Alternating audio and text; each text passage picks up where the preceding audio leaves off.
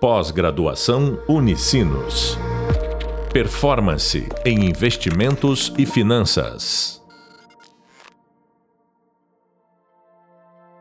Olá, seja bem-vindo a mais um podcast da disciplina de Estrutura de Capital, Instrumentos de Financiamento das Operações para o Crescimento da Empresa. Eu sou o professor Cassiano e no podcast de hoje vamos falar sobre as principais teorias de estrutura de capital e buscar compreender como elas se relacionam com a prática. É muito comum escutarmos a expressão a prática é diferente da teoria ou vice-versa, mas é uma expressão perigosa, pois uma teoria, antes de se consolidar teoria, ela é debatida, é questionada, testada em diferentes ambientes. Logo, se a prática está sendo realizada de forma diferente, existe uma, uma chance, uma possibilidade de estar sendo feita de forma equivocada. E nessa etapa dos nossos estudos, estamos visitando as principais correntes teóricas, conceitos de estrutura de capital e alavancagem financeira. E para nos ajudar a ter uma melhor compreensão sobre esse assunto, como as teorias se relacionam com a prática de mercado, não poderíamos ter um convidado melhor. Hoje vamos receber o professor Dr. João Zani, que atua como professor dos programas de pós-graduação da Unicinos, onde já, já orientou diversas dissertações de mestrado, inclusive avaliou a minha, diversas teses de doutorado, já atuou como pró-reitor da universidade, membro de conselho administrativo de grandes empresas, uma vasta experiência de mercado. É, poderia utilizar aqui mais tempo ainda, porque o currículo é extenso, mas, enfim, é, professor Zani, muito obrigado por ter aceito o nosso convite. A é, sua participação, sem dúvida, eleva o nível do nosso curso. Olá, Cassiano, tudo bem? É um prazer estar aqui, é, dar uma contribuição é, neste curso, né? E nesse mundo de finanças que sempre é muito desafiador. Muito bem. É, bom, professor Zani, o, o centro da nossa disciplina é a gente estudar, trazer para os alunos o tema central que é a estrutura de capital sobre a ótica do crescimento. E, e a gente sabe que para um crescimento ele, ele ocorrer é necessário né, a empresa ampliar a sua estrutura de capital, enfim. É, a gente está falando muito nesse momento do nosso estudo sobre alavancagem, né? E aí eu gostaria de começar a nossa conversa nosso bate-papo perguntando qual é a importância da estrutura de capital para a empresa e como ela afeta o seu desempenho financeiro. É. Assim, uma empresa né, no campo das finanças, são três as principais decisões que são tomadas. De um lado, o investimento. Quando eu estou olhando para investimento, eu estou olhando para saída de caixa. Né? Mas eu preciso olhar para o outro lado. Como é que eu vou financiar é, esse investimento? Então, é o lado do passivo da captação de recursos. E a terceira grande decisão é como é que eu vou remunerar esse capital. Então, investimento, financiamento e remuneração são as decisões chaves da empresa. E quando a gente fala em estrutura de capital, a gente está falando como é que eu formo o financiamento, quanto nós vamos utilizar de recursos dos acionistas ou dos sócios e quanto nós vamos utilizar de recursos captados de terceiros, seja de bancos, seja de fornecedores. Né? Então, a estrutura de capital ela tem que dar conta disso a, a solidez da estrutura de capital vai, vai garantir a solidez é, da instituição, da empresa. E a, a, o, invest, o investimento financiado pela estrutura de capital, capital próprio, capital de terceiros, vai gerar a receita que vai ser necessária para remunerar os capitais e remunerar o operacional. Então, a estrutura de capital é a maneira como eu viabilizo a empresa, sem ter uma sólida estrutura de capital, uma boa composição de capital de terceiros, de capital próprio, eu não tenho é, condições é, de gerar uma operação saudável e rentável. Portanto, a estrutura de capital é a principal decisão na área financeira para garantir a perpetuidade da empresa. Perfeito. É, professor, eu não não poderia, imagino que talvez o senhor já está cansado de ouvir e ver nos artigos, nas dissertações, teses, mas quando a gente fala de teoria, não tem como não falar de Modigliani e Miller, é, estrutura de capital, né? Um dos artigos que foi um marco aí para as finanças. E nesse, nesse paper, né, nesse, nesses achados, os autores argumentam que essa ponderação entre capital próprio e capital de terceiros é, seria irrelevante quando a gente fala para o valor da empresa. E isso, quando a gente apresenta para os alunos, em um primeiro momento, parece que chega a dar um choque, né? Poderia explicar um pouco para nós sobre, essa, sobre esses achados de Modigliani Miller, esclarecer um pouco para nós? É, assim, antes você, é, na, na, na, sua abertura, você falou em teoria e prática, né? E aqui, né, é, com Modigliani Miller, é aonde nós é, aprendemos como é que se desenvolve uma teoria. Ou seja, é, a teoria de NM, Modigliani e Miller, é uma abstração da realidade, mas olhando para a realidade. Então, Modigliani e Miller criaram uma imagem de um mundo ideal. Ou seja, no mundo ideal, não importa se eu estou utilizando dívida ou se eu estou utilizando o capital dos acionistas. Essa foi, essa, isso quando chega na sala de aula até mas como, né? Mas na verdade, no mundo ideal, o que, que é o mundo ideal?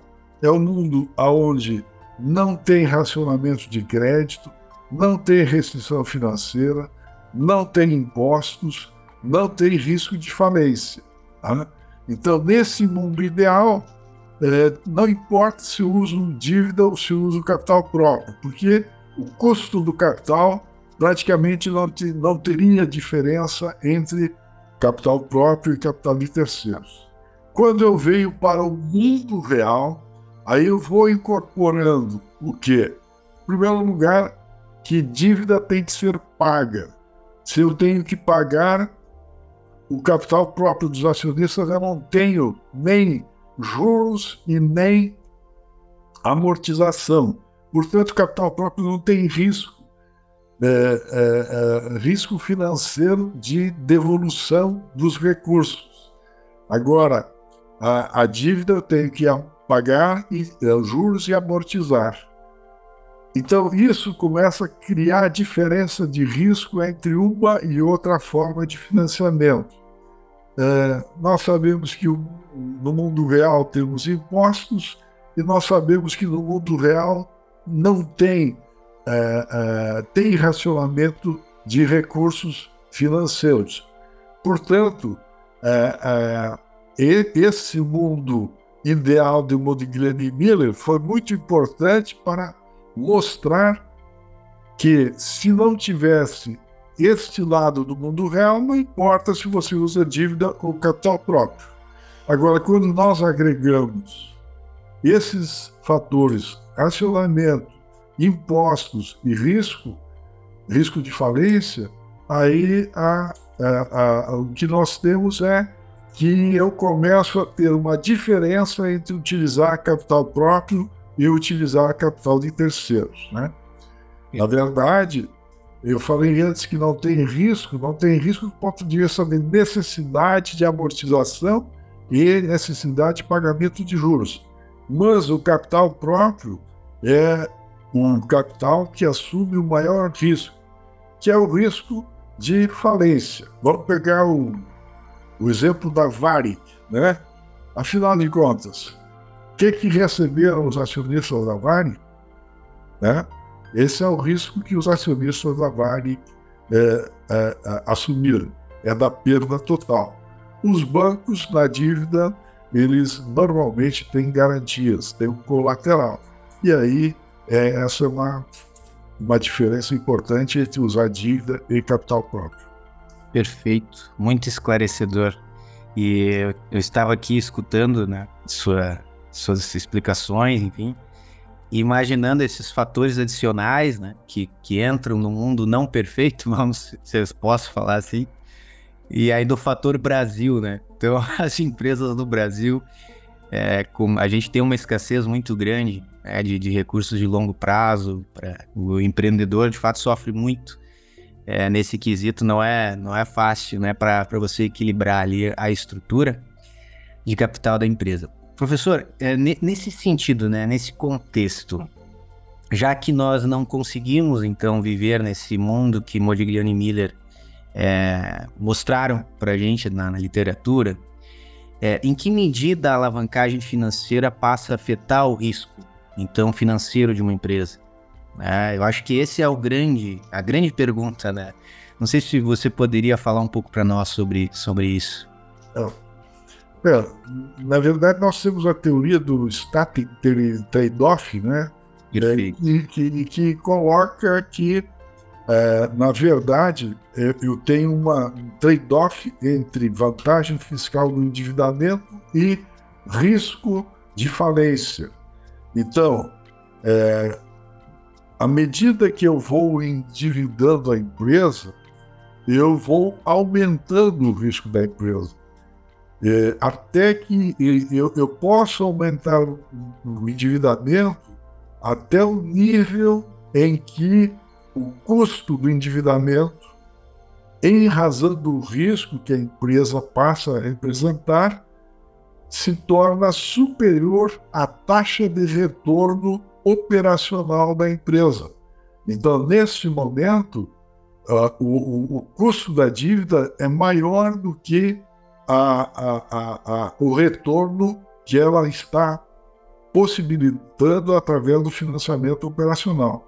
Então, nesse momento, eu estou destruindo valor, eu estou transferindo uma parte do lucro que eu tenho no, no financiamento né, para os banqueiros. Antes desse ponto, né, que seria o ponto ótimo de endividamento, ponto de equilíbrio, é, em razão do, do, da taxa de juros ser menor do que o retorno operacional da empresa, eu estaria fazendo uma alavancagem de resultado, ou seja, melhorando o resultado dos acionistas através do uso da dívida.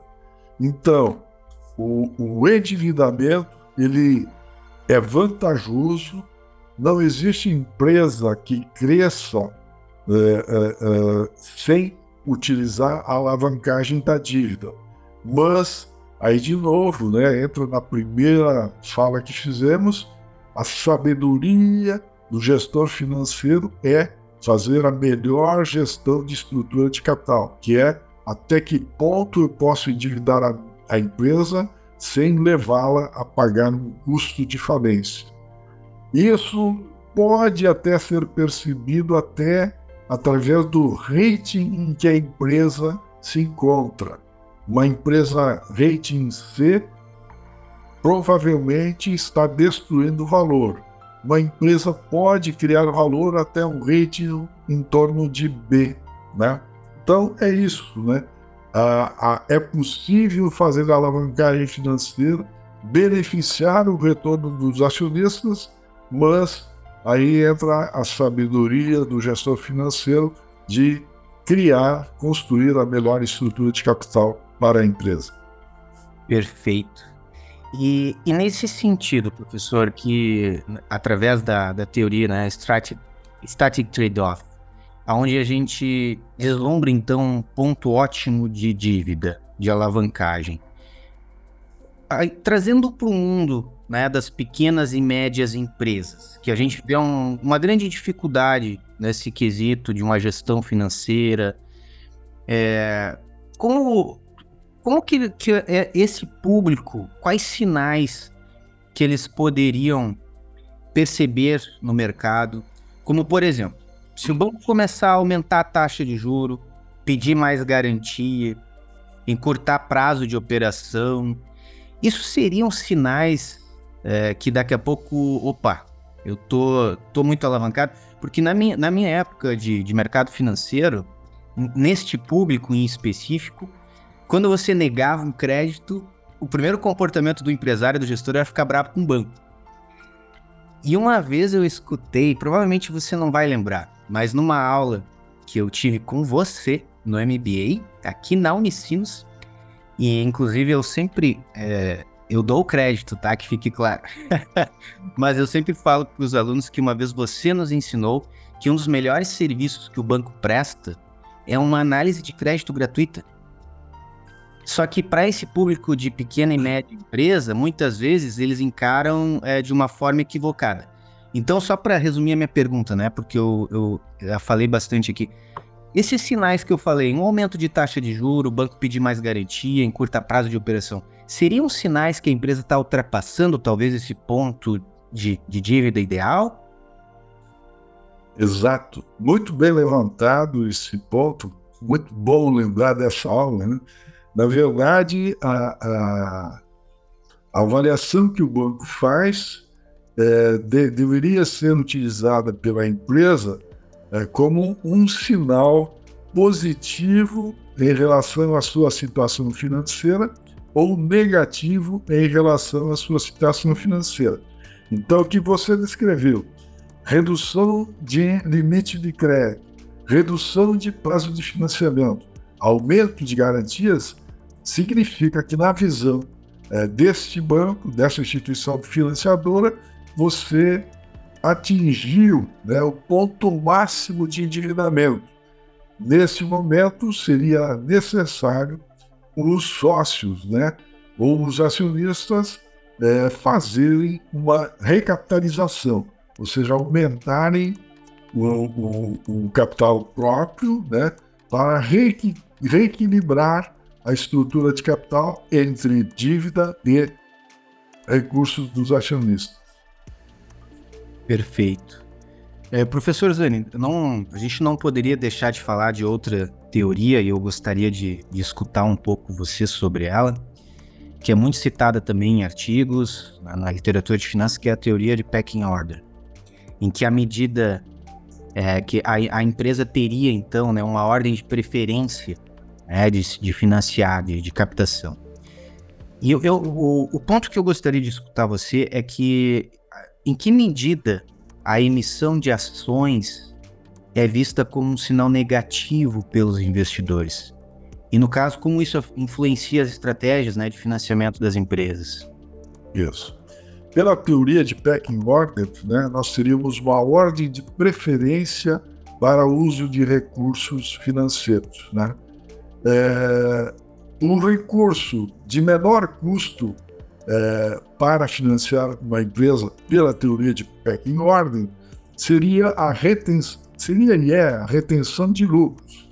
Ou seja, a, a retenção de lucros ela, ela não é, gera custo fiscal e ela não gera o custo de captação que seria através de uma operação de é, venda de novas ações. Né? Então, ela, esse é o dinheiro de menor custo pela, com base na teoria de Order.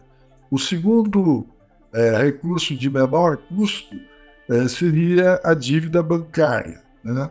A dívida bancária, é, que com base no colateral, ela é, teria um custo financeiro em, em tese menor do que o, o o custo de emissão de novas ações.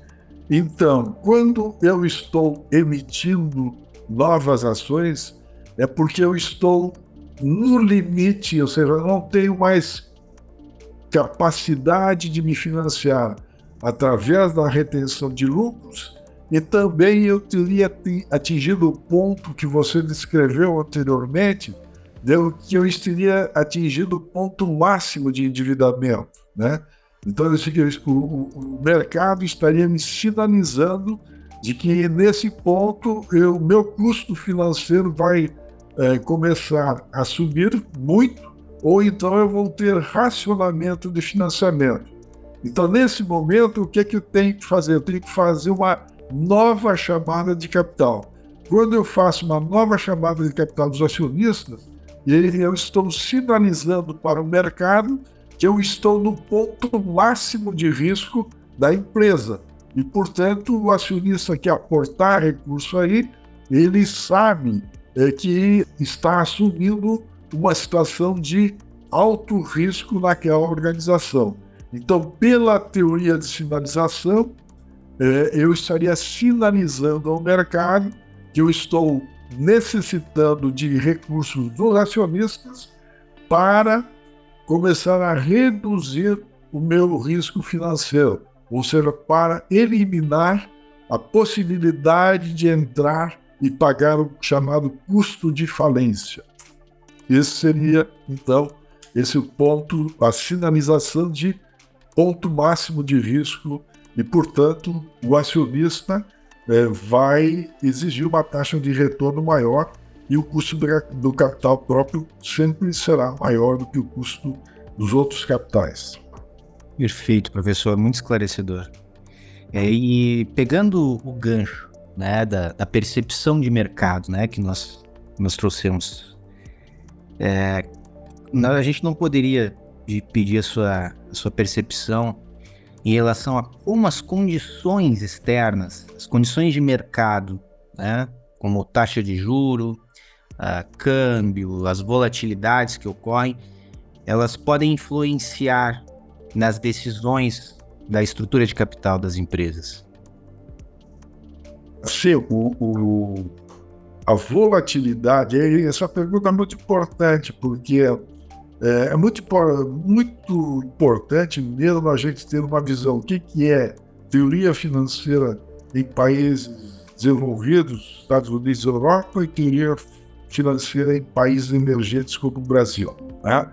Então, no caso do Brasil, nós somos uma economia é, em que é, eu não tenho sete anos de vacas gordas e sete anos de vacas magras. Eu tenho dois a três anos de vacas gordas e dois a três anos de crise, vacas magras. Então, o, a, o que a gente chama de volatilidade da economia né, é muito grande é, é, é, nos países emergentes. E, portanto, é, nós temos taxa de câmbio mais volátil, nós temos taxa de juros mais volátil, e, e então a gestão financeira, a construção da estrutura de capital em um país emergente, ela tem que ser mais conservadora, mais prudente do que uh, uh, é no país desenvolvido. Então, a, a, o, grande, o grande talento da gestão financeira, a grande arte da gestão financeira em países emergentes é a gente fazer leituras de cenários de mercado e sempre preparar a empresa com antecipação para as adversidades futuras. E as adversidades futuras vêm da volatilidade da taxa de câmbio, da volatilidade da taxa de juros e da volatilidade da política econômica ou das é, das crises políticas do próprio país. E o, e o gestor financeiro tem que dar conta disso. Eu estava aqui escutando a sua fala, professor, e lembrando é do período, é, como o senhor bem sabe, eu tenho uma empresa, a gente trabalha com, com importação, e eu fiquei lembrando no início da pandemia que nós alguns passivos em dólar é, com algum um dólar de contábil por volta aí de 4,50 e em questões de poucos dias já estava acima de 5,50, 5,60 e para a nossa, a nossa sorte a gente trabalhava com hedge, com derivativo e conseguimos sobreviver, ficar em pé é, por durante o, o período que, que, nós vivenciamos, né, de pandemia, que foi um período com a alta volatilidade que você trouxe para nós, o risco cambial. E eu estava pensando como é importante o, o, os gestores financeiros eles é, principalmente quando a gente fala de pequena e média empresa, que a globalização cada vez mais dá acesso para esse público a fazerem negociações internacionais e, e, muitas vezes acabam por falta de conhecimento, por falta de acesso até, o banco não, não tendo êxito. Mas, professor, a gente vai se encaminhando para o fim do nosso podcast, é assim de grande valia sempre escutá-lo, mas eu não poderia terminar sem antes, sem antes pedir um recado para esse aluno que, que está nos escutando. Qual conselho profissional e acadêmico você poderia deixar para este aluno? Sim, é, em primeiro lugar, é, não existe teoria totalmente é, desconectada da prática. O que existe são momentos em que esta teoria se aplica, cenários em que essa teoria se aplica e cenários que essa teoria não se aplica.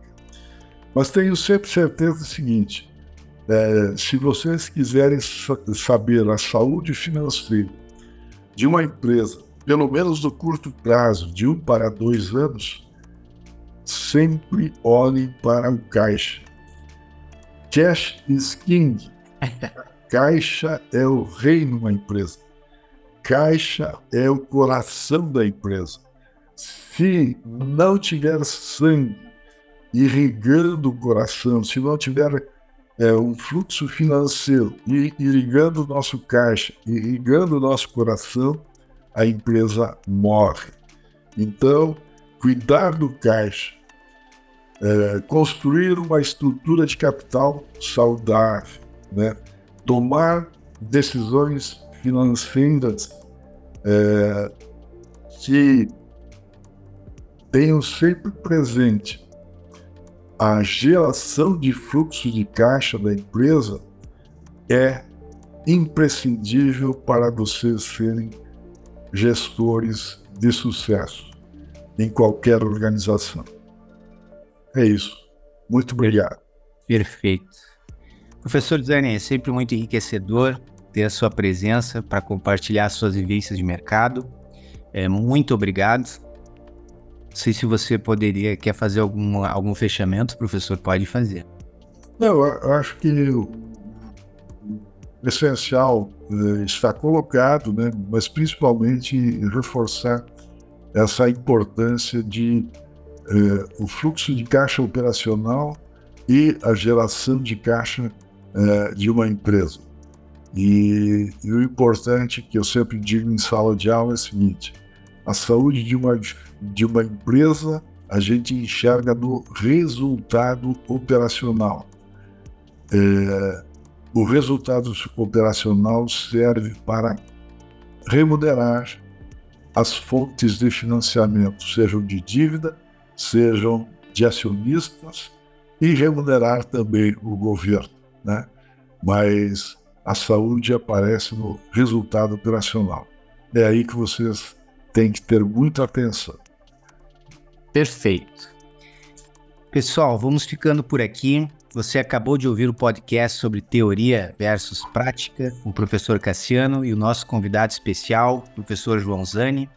Nesse podcast, nosso objetivo foi discutirmos sobre o dia a dia das empresas, bem como abordar questões que se relacionam com a prática.